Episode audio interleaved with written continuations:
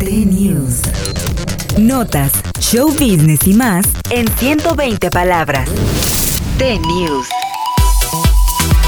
El actor Alfonso Herrera, luego de participar en títulos como El baile de los 41 y la temporada 4 de Ozark, acaba de ser confirmado como el nuevo Batman para Warner Bros. y DC Comics.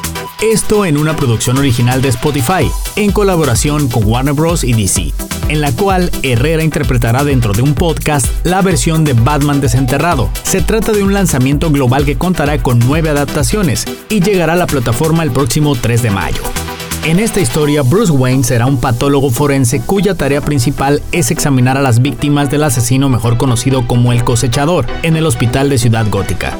De esta manera, el mejor detective del mundo deberá convertirse en Batman para salvaguardar a los ciudadanos de Gótica. T-News.